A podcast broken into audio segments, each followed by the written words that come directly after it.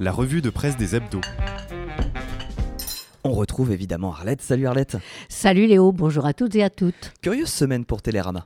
Et oui, d'abord attendu évidemment l'hommage de Télérama à Robert Badinter, grand artisan de la suppression de la peine de mort en 1981.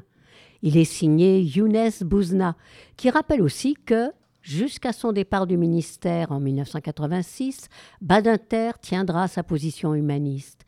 Il démantèle les quartiers de haute sécurité, abroge le délit d'homosexualité, s'élève contre la conception carcérale punitive où l'idée de souffrance prime.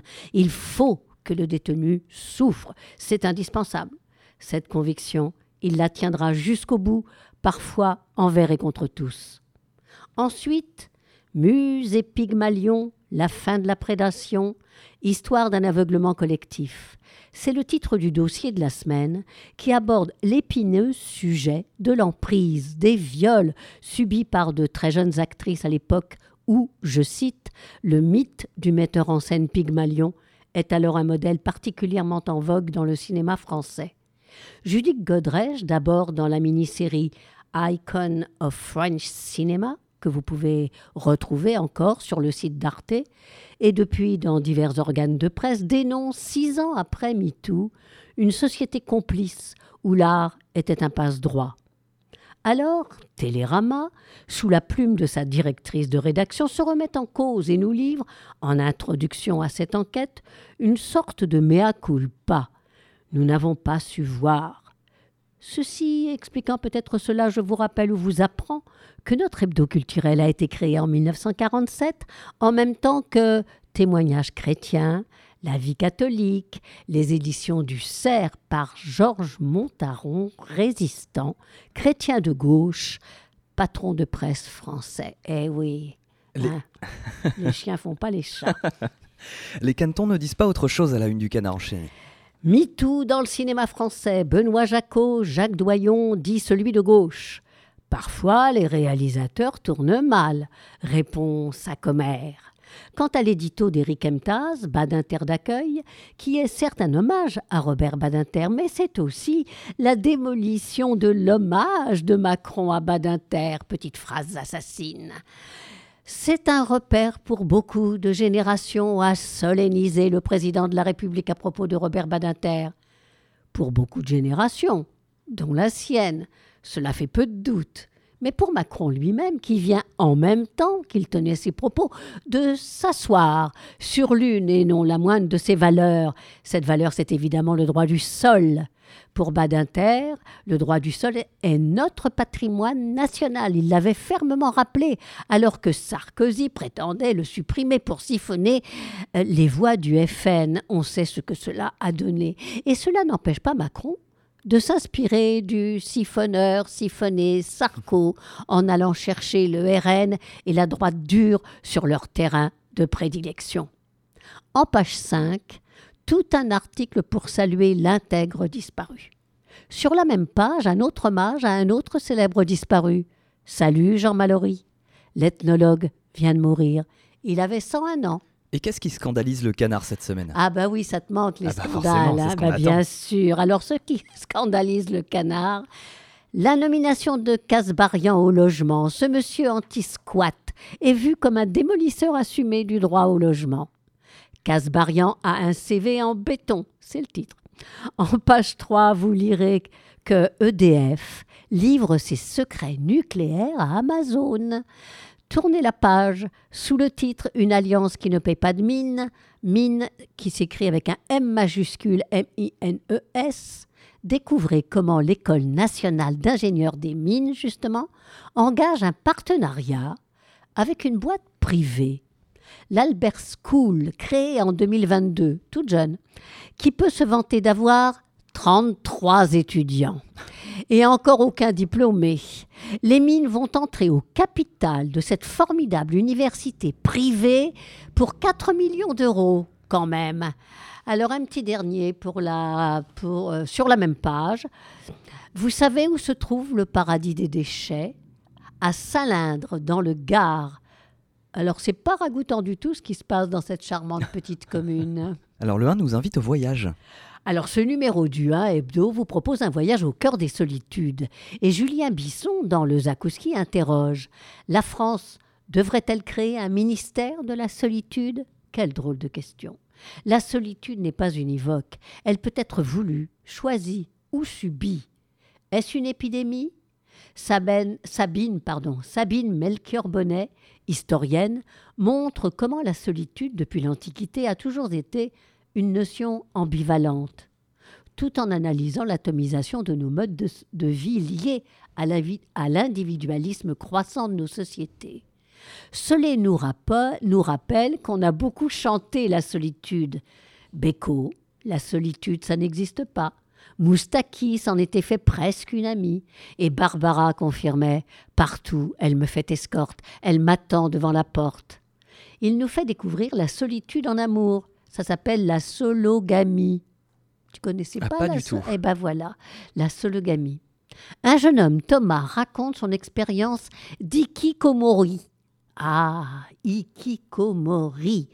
Jeanne, Marie-Jeanne Gedge-Bourdieu, psychiatre, analyse ce phénomène ikikomori. Ça vient du Japon bien sûr, Ah oui, avec un nom pareil, et explique sur le poster ce qui peut être fait pour aider les jeunes qui en, qui en souffrent à sortir de leur réclusion volontaire.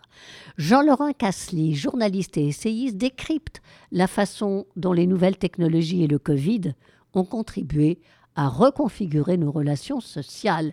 Vous voyez, c'est un étrange voyage. Autre voyage, celui parfois mortel que font ceux qui se droguent.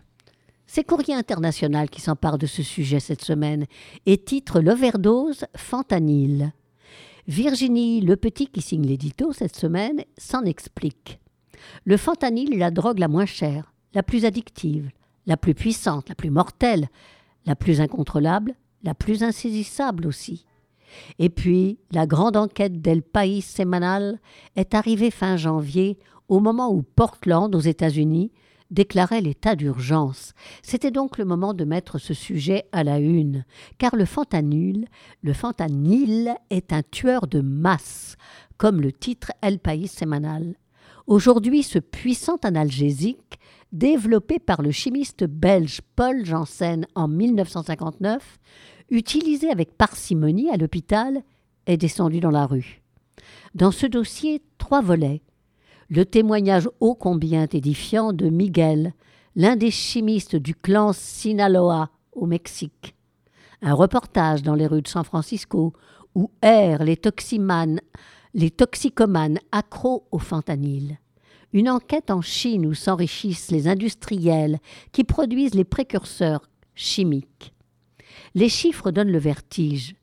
Le fentanyl provoque aux États-Unis 295 morts par jour, l'équivalent d'un avion de ligne qui s'écraserait chaque matin dans le pays. C'est plus que les morts dues aux accidents de la route et aux armes à feu. Ces consommateurs ont besoin d'une nouvelle dose toutes les 45 minutes. On compte dans la littérature scientifique quelques 1400 analogues à la molécule de base, autant de variants qui rendent cette drogue insaisissable. Et l'Europe va-t-elle connaître le même sort que les États-Unis s'interrogeait en novembre The Economist. C'est le cas notamment dans les pays scandinaves. Le quotidien suédois Svenska Dagbladet alertait cet automne. La mort arrive. Personne ne croit sérieusement que la police et les douanes européennes ou suédoises ont la moindre chance d'arrêter une vague de fentanyl. Avant ou après l'overdose? En couverture de l'Express, un cornet de frites. avec un titre Médicaments anti-obésité. Demain, tous minces, avec un point d'interrogation quand même. Alors si ça vous intéresse, c'est en page 16 et en page 20 de l'Express. Page 38, un bel hommage à Badinter, signé Anne Rosancher, directrice déléguée de la rédaction, mais un autre signé Jean-Louis Nadal, pour qui Robert Badinter a été l'homme du redressement judiciaire, et pour Étienne Girard, Robert Badinter était un juste de la République. Quant à Jacqueline Rémy, l'une des journalistes historiques de l'Express, elle évoque en deux souvenirs, l'un récent et l'autre ancien, la formidable exigence de Robert Badinter. Et puis je ne refermerai pas l'Express sans vous inviter à lire page 32, un récit passionnant intitulé L'Express infiltré par un espion du KGB, une enquête stupéfiante et nécessaire, signée Éric Scholl et Étienne Girard. Philippe Grombach, ancien directeur de l'Express, a espionné pendant des années pour le KGB. Alors si vous étiez à l'écoute de cette géniale chronique la semaine dernière, vous avez appris, grâce au canard enchaîné, que la France, du nord au sud, de l'est à l'ouest, est un vrai nid d'espions. L'Express nous apprend que ça ne date pas d'hier, et particulièrement dans l'univers de la presse. Je cite Sur le champ du déshonneur, le nom de Philippe Grumbach rejoint aussi, et ainsi celui d'autres agents de l'Est infiltrés dans les plus hautes sphères de l'État ou dans les médias, est désormais démasqué. Dès 1996, l'Express avait révélé comment l'ancien ministre Charles Hernu travaillait pour le compte du KGB et de ses satellites. En 2016, nous dévoilions également les relations suivies entre Claude Estier, ancien président du groupe socialiste au Sénat, et les services secrets roumains. En 2022, il n'y a pas longtemps, nos confrères de l'Obs ont encore montré comment Jean Clémentin, ancien rédacteur en chef du Canard enchaîné, a désinformé pour le renseignement tchécoslovaque. Alors comme ça, Arlette, l'horoscope de Rob Brezny dédié au verso ne te plaisait pas et tu as décidé que celui des vierges était plus sympa. Ouais, ouais, bah, bah oui, j'ai trouvé celui pour les, pour les versos très ennuyeux. Et puis celui-là m'a bien plu et je le conseille à tous les signes du zodiaque et je conseille à tous les signes du zodiaque, pardon, de suivre les conseils de Brezny dédiés aux Vierges.